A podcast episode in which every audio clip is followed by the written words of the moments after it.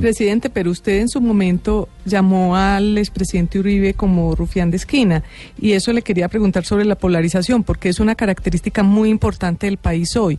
¿No cree usted que usted de cierta manera contribuyó a la polarización?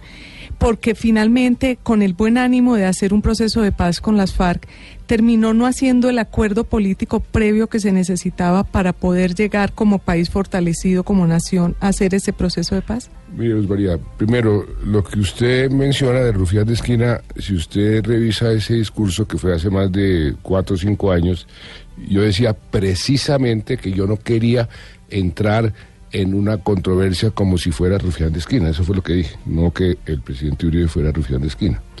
Y segundo, eh, yo estaba confrontado a un grupo político que no quería proceso de paz. Acuérdese, Luz María, que el presidente Uribe y todos sus seguidores decían que no había conflicto armado. Y si no había conflicto armado, no podía uno invocar, eh, por ejemplo, la justicia transicional. Entonces, ahí el diálogo se hacía imposible. ¿Cómo se sienta uno a tratar de acordar unas reglas de juego, que fue lo que pasó al final, después del plebiscito? Nunca quisieron aceptar que había unos acuerdos, mejores acuerdos. Acogimos el 95% de las sugerencias, de las, eh, de las observaciones que nos presentaron en ese proceso de acercamiento entre el sí y el no, pero al puro final seguían insistiendo que no había conflicto armado, que no se podía negociar con un grupo terrorista, cuando anteriormente se han sentado a negociar con el mismo grupo, pero esas son las realidades de la política y por eso sentarnos a, a prenegociar o a preacordar antes de las FARC con un grupo que no quería la negociación, pues era un imposible. Presidente, eh, eh, lo, del, lo del rufián de esquina es cierto, pero estoy recordando discursos otros eh, sobre Álvaro Uribe. ¿Se acuerda el de la Ruana?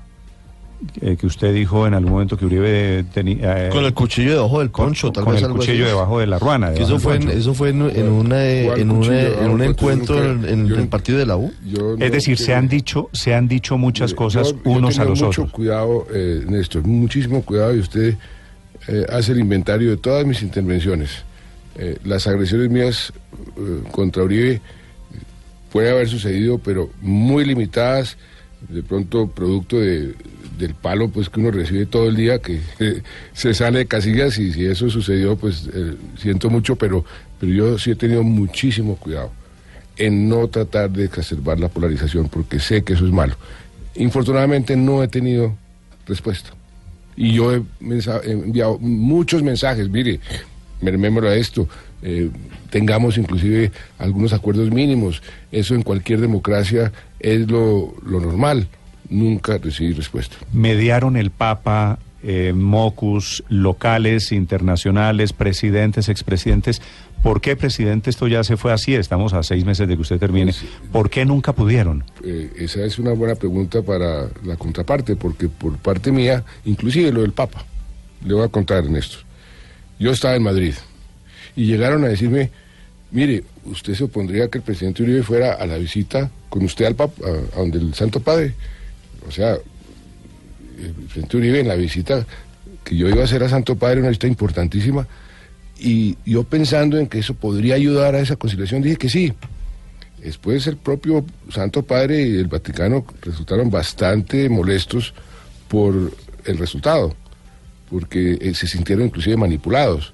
Pero ahí está la demostración de mi permanente voluntad para buscar alguna eh, reconciliación para atender puentes.